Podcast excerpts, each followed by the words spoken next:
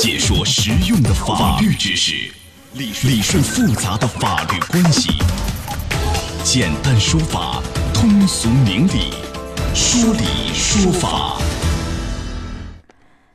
好，接下来我们进入到法治在线的说理说法，我是主持人高爽，继续在直播室问候您。哎，一般我们说婚后房子啊，这个都是夫妻共同财产，写谁名字都一样，写不写都一样，是吧？写一方也可以，两方也可以。但是有种说法说什么，其实是天壤之别，真的是这样吗？真的是天壤之别吗？呃，甚至说这个房子写一个人名字啊，另一方很危险，真的很危险吗？今天我们来关注一下啊，邀请到的嘉宾是杨旭红律师，杨律师您好，你好，高爽老师，欢迎您做客节目。好，咱们先看看案例，咱们今天以案说法。这个男方啊，在外面养了一个小三儿，已经生活十多年了。前两年，这个女方终于忍不住了啊，要起诉离婚。起诉到法院以后，才发现九套房子都抵押给银行了。可是银行呢，并没有找他，也没让他签字。他很奇怪，怎么做到的？于是跑银行去查，一查，银行告诉他：“哎，你已经签字了。”他仔细一看这个贷款合同，就发现什么呢？呃，合同借款人是她老公，共有抵押权人是老公和小三儿的签名。也就是说什么呢？这个老公啊，向银行提供的是这个她老公和小三儿的结婚证，显然是让小三儿冒充他来借的款。于是呢，他又跑到这个民政啊和档案馆去查，也没有发现他们两个有结婚登记的记录，显然是一个假的结婚证。好，于是这个妻子就信心满满的起诉银行，就是说让法院判这个抵押合同无效。但是呢，两级法院都判这个抵押合同是有效的。为什么有效？法院解释说呢，第一个，登记在男方名下。这个银行有理由相信这房子是男方的，而且男方已经提供了结婚证，结婚证上呢，妻子也签名到场啊，也签字了。当然，这妻子是打引号的。呃，银行已经做到了合理的注意义务，也向男方放了款，做了抵押登记，符合善意取得。好，这妻子又不甘心，就调取了更多男方和小三儿的户籍资料啊，和伪造这个结婚证的资料，起诉这男方和小三重婚的问题。但是呢，好像当地法院也是。判驳回，然后他又上诉，上诉好像也是又给驳回了。这个案例是一个冤案呢，还是真的法律就这么规定的？您给解释解释，杨律师。嗯，我们首先不能把它简单判断为一个冤案。登记的这个产权人是男方，而这个银行或者是其他的第三方，他只有一个形式上审查的这个注意义务。如果说已经提供了形式上的这样的一个文件，而对于实质性是否真的或者真伪，啊，作为第三方，包括银行，他是没有这样的一个严格的一个注意义务的。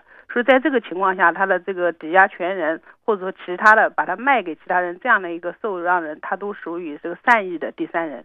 那在这种情形下，我们会认为这样的一个抵押合同或者说其他的这种处分行为都是有效的。那也就是说，这个男方他这个丈夫拿了一个假的结婚证，因为办了一个他和小三儿的这结婚证，假的嘛，对不对？真的那个民政那查不着没有，然后呢，以此就让小三儿冒充他老婆，冒充这个女方，然后到这个银行去做一个抵押权登记，签的也是这个女方的名字，这些银行都没法审查，是这意思吧？对他只能有形式上的审查，因为他没有权利或者说没有这样的个能力做一个实质性的审查，是比如说结婚证的真伪、身份证的真伪这些的话，其实他如果不联网，他是确实没有这个审查权限的。所以说，这个法院判银行是没有问题的。没有问题，就是说这个最后这个女士是败诉了，就这块对女士这块的权利，她只能向这个就是说违法方作为男方去主张要求赔偿。对于第三人来说，他要保护善意第三人的这个利益，所以这方面这个法院的处理应当来说是合适的。这这小三也成了善意第三人，这让人想不通啊！不是，对吧？银行，银行啊，银行，对对，银行对。呃，但是为什么这个事儿？你看他这个结婚的资料都是假的，对不对？就这个，然后，呃，起诉对方，她老公和这个小三是重婚的问题，最后法院也给驳回，这个让人想不通啊，什么样的原因？呃，是这样的，因为这个重婚的话是指就是说双方真实的办理了这样的一个结婚登记，而他这次提供的是一个虚假的一个结婚证，也就是说他并没有真实的一个结婚行为，也就是有婚姻关系与另外一方第三人。再结婚的，也就是他不符合这个法律上的一个规定，对，没有另外重新办的一个真的结婚登记，对吧？这是一个。但是呢，这两个人已经同居了十来年了，而且到银行那儿也是以夫妻名义去办的这个抵押贷款，就这个就这个事儿，这难道不可以认为是他们两个已经有事实上的这种所谓重婚的行为吗？这不可以吗？如果就就是说以夫妻名义来进行一个就是说同居，或者是以夫妻名义这样的一个就是说对外处置权利，嗯，那这个情形符合对于这个呃重婚的一个司法，那就是我们现在呢没有接触到这个案件的进一步情况，嗯，所以我们现在就是说不能贸然的去判断，但实际上要区别的就并不是说他办了个假的结婚证就证明他一定是重婚。办了一个假的结婚证，对外宣称两人是夫妻，而且同居了那么久十来年了。你到银行那儿，银行也误以为他俩是这个这个夫妻关系。这个按理说应该是可以的。您的意思是还要看具体案情是吧？对，因为对，因为这个实际上是一个欺骗行为，因为他欺骗的是银行。那是不是在他们的小区或者说其他地方，他不是出于欺骗，真正的是这样的一个结婚关系，那就是重婚罪了。对，好，这是我们啊，刚刚就这个案例做了一些分析啊，这里面人们想不通的几点。那我们想问一下，这个很难说是一个冤案，但是这个事儿你看看，似乎让当事人觉得有点有点可怕，是吧？这事儿，这妻子本来是很冤的，似乎好像都很难主张维权，她应该怎么办？前面您讲了一句，她可以向她的丈夫来主张，是这意思吧？但。这个要在离婚的时候主张赔偿吗？是这意思吗？对，他是可以向另外一方来请求赔偿，这个法院会支持的。因为这里面他们在没有离婚之前，两个人是对立的。那如果说进行一个任意的处置，第三方是购买，包括支付合理的对价了这种情况的话，他要求追回是无权的。但是他可以在离婚的时候要求进行一个赔偿损失。那这个赔偿是怎么赔？因为当时这个男方啊是。和小三儿一块儿，等于是骗了银行，对吧？贷了款，对，啊，冒充他的名义，是九套房子抵押，这钱肯定很多。那这个赔是怎么赔？如果说这个房子已经是夫妻共同财产的话，那九套房子当中的其中一半应当属于属于女方的，至少可以主张一半的这个赔偿啊，四套半 是吧？四套半的这个房产。嗯，那今天我们讲的这个话题是什么？就是说这个夫妻的这个共同房产，婚后买的，按理说都是说写谁名字都一样，没有太大差别。原来我们也似乎也是这么讲的，但是真的是就是说写和不写。差别很大吗？比如说两个人的共同房产只写一个人名字，那你看像这个案例，这男方就可以背着这老婆，房子就能抵押出去，都是造假的，弄了一个小三儿的这个假的呃结婚证，房产也抵押了，钱也拿到手了，是吧？现在想怎么着怎么着了，这个对这个妻子来说就风险非常大，是不是这个道理？您给讲一讲。对，确实是的，就是说我们认为呢，就是虽然。夫妻共同财产的这种认定是婚后夫妻双方取得的财产，它并不以登记在双方名下为这个要件。但事实当中呢，如果是仅登记在一方，它存在两方面的风险，一个就是说控制的一个风险，就是我们比如说会出现案件当中的这种情况；还有一种情况就是说，实际上最后这个房子在处分的时候，也会因为一些各种各样的不同特殊情形，会偏向会倾向于做一个就是登记在权利人方的一些就是处理或者是分配。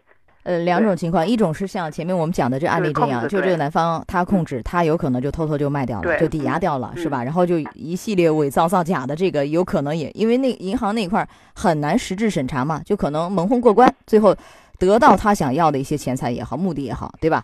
有可能会背着他干这事儿，这是一个。还有一个就是您说的其他的登记在他的名下，有可能怎么在处理方面偏向于登记这一方是什么意思？就是会有不同的情形。我们简单举两种，一种就是说婚后一套房子，婚后一套房子登记在一方名下，那这这个时候呢，如果说在进行一个处置的时候，男方如果提供一系列证据证明这个房子的就是出资人是男方的父母，那这个房子男方就可以主张是。父母出资登记在一方名下，那属于他的一个个人财产，这是一种情形。另外还有一种情形的话，虽然他不能够提供，就是说完整的一个出资，但是他或者提供了，就是说男方或者说父母或者是女方一方父母帮助还贷的这样的一个证据，那这样的话都会影响一这样的一个分割。也还有的一种情况，就是在结婚登记前，他一方买的房子，那只能认可是婚后共同还贷部分，包括还贷增值部分。呃，就怕有些人有私心，是吧？从父母那儿怎么样，又还的贷拿的钱，就是他如果有证据，或者私下里和父母有什么样的一些协议，那这个对另外一方就很被动，是的，影响权益，对不对？好，您既然说到了，我们就举两个案例来进一步详细解析一下这个案例啊。你比如说啊，这个男方呢，在结婚登记以前，按揭买了一套房子。呃，买了个婚房，这个房屋价值是五十万啊，首付二十五万。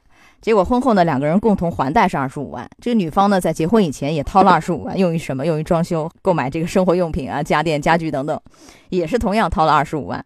五年以后，好，两个人共同还款还清了，就所有贷款都还完了。而这个时候，房屋价值涨到多少？涨到一百万了。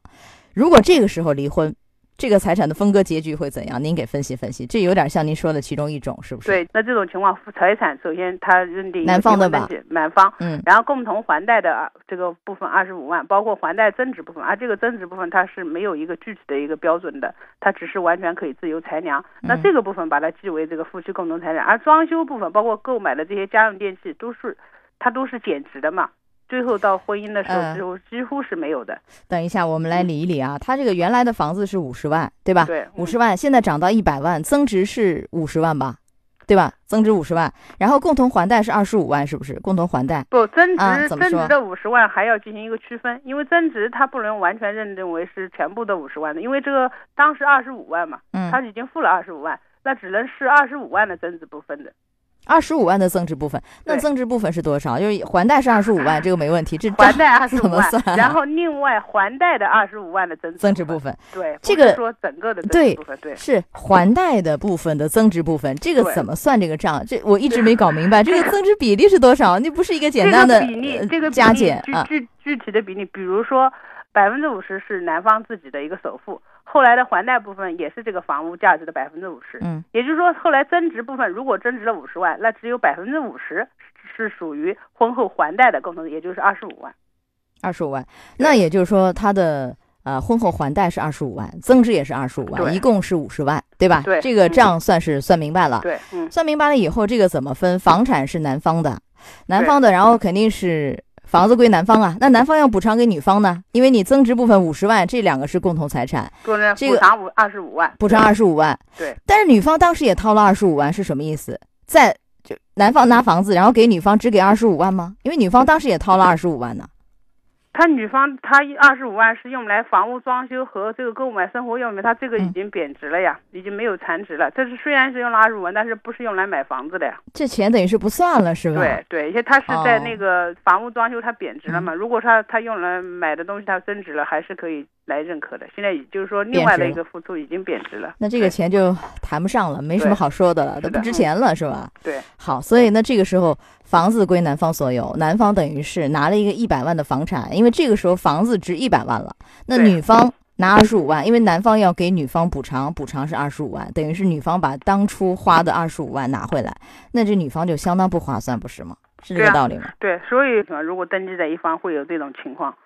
实际上，对于那没有登记的一方，他这个权利上呢，相对来说是不对等的。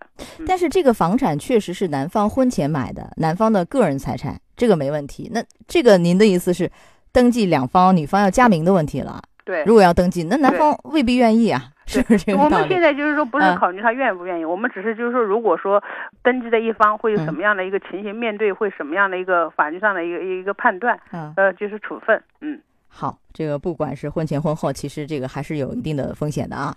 呃，我们再来看一个啊，这个男方买了一个房子，写自己名下，这款项呢是父母的账户里付的，从这个父母账户里打出来的。那按照法律规定，肯定是男方的个人财产，这似乎是没问题。但是其中有问题，呃，这个钱呢，就是虽然说表面上父母出的，但其实是男方啊平时哎取现存进去的，他存进去这个钱是用的夫妻共同财产，也就是男方把这个共同财产这钱啊。似乎转了一个性质，转到父母名下，但其实是共同财产。好，那这样一来的话，女方又没有证据来证明这个钱是共同财产，那等于是这个就完全就亏了嘛？就女方就啥权益都不好主张了，是不是？对，女方是可以进行一个适当的说明，比如说她可以证明父母的这个收入啊，或者其他的这种情形，证明能够说明这个钱是男方付给的。但是实际上，在这种证明力上面来说还是比较弱的，包括这个就是取证的这种难度都会存在。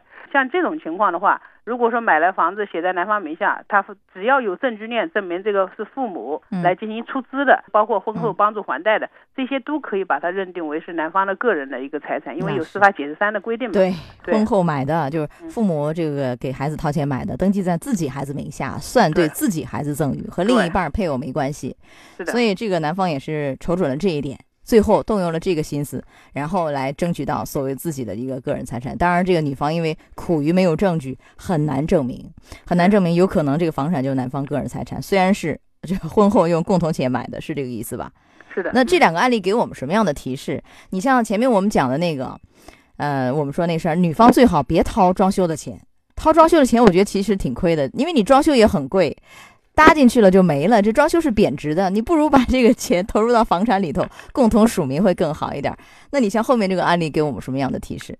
后面那个案例就是说，如果是婚后买房的话，尽量要了解一下这个款的一个取向。如果说确实是来源于父母的话，那要协商一下，就是说究竟是登记在一方名下还是登记在双方名下，要有个明确的态度。即使是最后要认定为一方财产，至少一开始你要清晰嘛，知道这个事实，能够达成一致就登记在双方名下，以后再进行一个偿还或者用其他方式来来回馈，都没有一定的这样的一个判断或者是把握，就会出现登记在谁名下，它都会有风险。但是这个男方是偷偷的背着女方啊，就钱的 往来都是从他和他父母的账户里走来走去，他 怎么发现的？这个问题是双方，如果说家里面买房子，其实是可以去做到了解的。比如说现在买了一套房子，那这房子怎么来的？你可以去询问一下，什么时候买的，对吧？一一开始还没有到离婚的时候，我觉得这些还是可以了解到的。对，好，呃，说到这儿，我们稍事休息啊，马上回来。法治在线正在直播。高爽制作主持。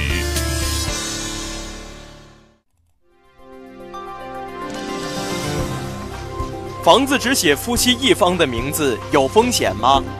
法治在线继续为您讲述。好，今天这个节目可能让很多人有点意外啊！就原来我们一直觉得这个呃婚后的共同房产写谁的名字，其实差别不是那么大。但今天来看，这差别真的很大，真的有点天壤之别。所以提醒大家，一定啊，尽可能，如果是夫妻婚后共同买的，那就写两个人名字，没什么好说的，别客气，是吧？这两人共同所有会更稳妥、更保险一些。好，还有哪些情形会有这样的一些问题，有这种风险？您再提示提示，杨律师。嗯，还有一些就是说，比如说，他虽然是登记在双方名下，但是呢，在离婚的时候，嗯，对方是也会主张，比如说这个房子是父母出资的。或者是这个房子是从哪个亲戚那边借款的，或者是这个时间不长，或者因为什么原因暂时登记，那这种情况都会影响。其实现在的话，并不是按照这个法律上登记在双方名下，就是按照一人一半分；登记在一方名下，就是按照全部来分。也就是说，现在在这个处置的，我们还是尽量建议。就不管是哪一方，都保全相应的当时购房或者说其他不动产的这样的相应的证据，来维护自己的实际权利。那是所有凭证要保留好。对。但是您说这个情况，您能不能再稍微提示提示？你比如说什么亲戚的，对吧？怎么回事？这这个会有什么样的一些结果？比如说，就是父母出资的房子，虽然登记在双方名下了，但是因为结婚的时间不长，那最后处置的时候也不是按照百分之五十来进行分配的。啊，那这种情形已经出现了。您您这个有点像加名的问题，比如说呃一方买的房子，男方的，然后婚后女方要加名，就女方呢也没投入也没花钱，但是要加名也就加了，就这一类的，结婚时间又比较短，有可能就是不可能是一人一半嘛，可能会相对少一点。对，会会参考这这一点，就是说如果想要维护自己权益的话，就是尽量把当初这个房子实事求是的把它说清楚，然后保留相应的凭证，那至少到最后有一个公平的判断。对，您说的实事求是说清楚，实际上就是文字的方式有协议吧，对吧？钱是怎么来的？父母给的还是谁出的？尽可能把这个过程还原了，记录下来，签字。尽量对，既不要去觊觎别人的财产，但是呢，也要能够通过正当的、合理的方式保护好自己的财产。对，别到时候自己财产没了，这也很可怕，是不是？作为父母的话，有的时候其实把大半辈子节约的钱给了儿子，但是如果说确实婚姻很短，又分给别人一段，确实心里面也是很难平衡。确实，因为这个房价太贵啊。对，所以我们。现在今天的这个提示是针对各方，就是说既不觊觎别人的财产，但是也要合理的去维护自己的财产。做到这两点，我相信呢，就是说公平意识会更高一点。好，非常好的提示。嗯，好，到这儿结束我们的说理说法，非常感谢啊，杨旭红律师，好，杨律师再见。好，再见。法治在线，高爽制作主持，节目收听时间：首播 AM 七零二江苏新闻综合广播十六点到十七点，复播。FM 九十三点七，江苏新闻广播，二十二点三十到二十三点，次日两点到三点。想咨询法律问题和主持人高爽互动，请下载大蓝鲸 APP 到高爽的朋友圈。节目微信公众号：江苏台法治在线。网络收听方式：江苏广播网三 W 点 VOJS 点 CN。智能手机下载大蓝鲸 APP。或者蜻蜓软件搜索江苏新闻综合广播，法治在线，可随时收听。